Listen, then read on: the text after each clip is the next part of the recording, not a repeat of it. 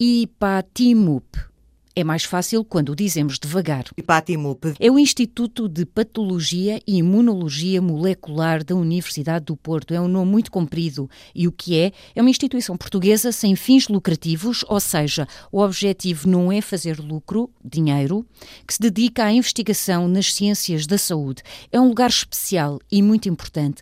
É um laboratório associado da Universidade do Porto, que existe desde o ano 2000 e que é dirigido por um dos mais importantes investigadores investigadores portugueses que se chama Manuel Sobrinho Simões.